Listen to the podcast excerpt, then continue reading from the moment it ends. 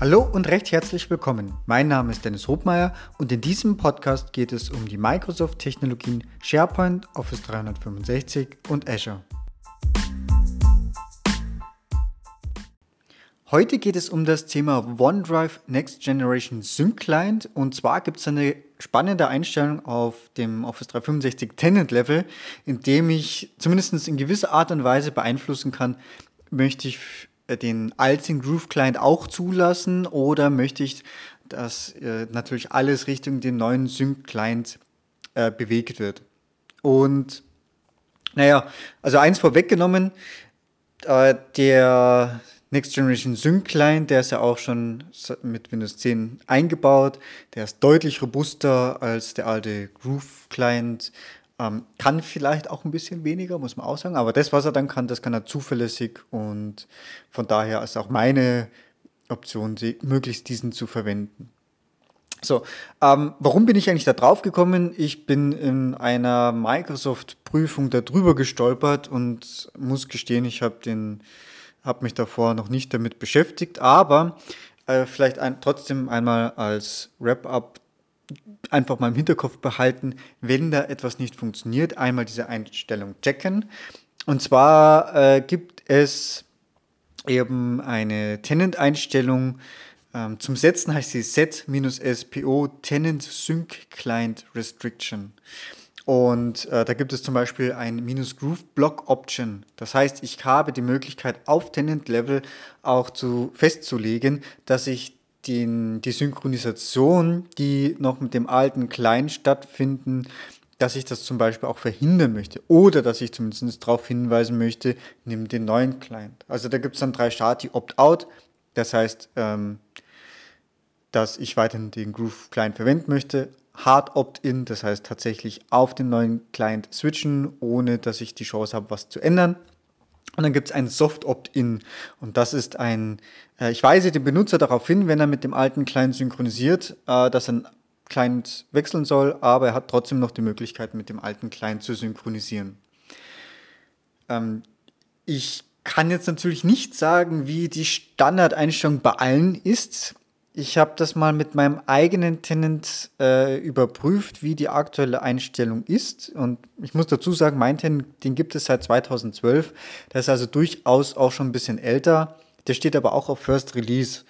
Ähm, ob auch da Microsoft auch äh, da was umstellt, wenn ich über die Benutzeroberfläche was einstelle, kann ich ehrlich gesagt nicht sicher beantworten. Also wenn ihr da Feedback habt, dann kann man, kann man das natürlich gerne mal mit aufnehmen. Aber ähm, ja, oftmals gibt es eben auch auf PowerShell-Ebene noch ein paar Sachen, die eben nicht in der Benutzeroberfläche auftauchen. Also lange Rede, kurzer Sinn. Meine Standardeinstellung am Tenant set minus, also beziehungsweise da gibt es dann wahrscheinlich, mal ganz kurz nachschauen, das ist schon eine Weile her, dass ich mir das angeschaut habe, aber da gibt es mit Sicherheit auch ein get SPO Client äh, Sync Setting.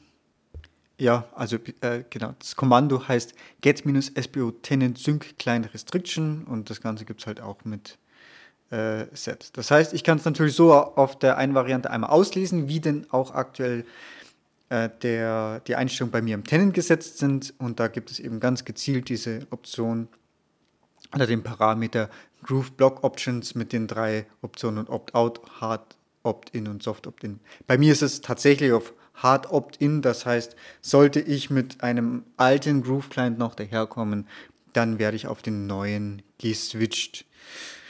Übrigens mit dem gleichen Kommando, um das einfach vielleicht noch der Vollständigkeit halber abzuhandeln.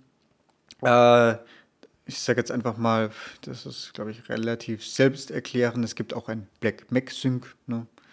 Ähm, das Apple Report Problem Dialog. Domain GUIDs. Das heißt, dass ich eben auch festlegen kann, auf welche Domain GUIDs ich synchronisieren darf.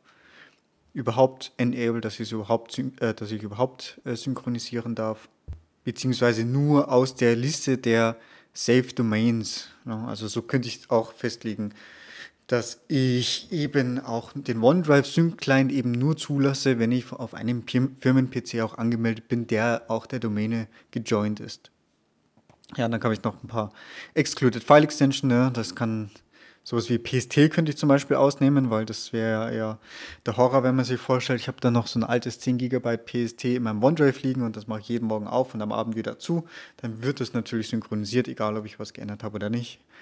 Ähm, genau. Das sind eigentlich so mal die Parameter, die über dieses CMD-Lit äh, gehen, aber eben das Spannendste ist, dass ich auch das, den Sync-Client, das Verhalten beeinflussen kann, ob alten oder neuen Client.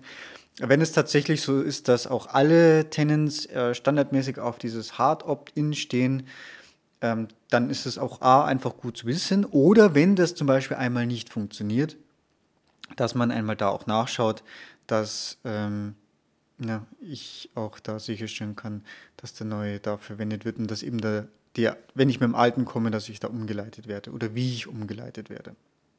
So, das war's für heute. Bis bald. Tschüss. So, das war's schon wieder. Vielen Dank fürs Zuhören und ich hoffe, dass auch in dieser Folge wieder etwas Neues für dich dabei war und du etwas lernen konntest. Wenn du Feedback hast, freue ich mich ganz besonders und du kannst es mir über die verschiedenen Kanäle mitteilen. Wenn euch dieser Podcast gefällt, ist meine größte Belohnung und Motivation eine 5-Sterne-Bewertung bei iTunes. Ich danke euch und bis bald. Tschüss!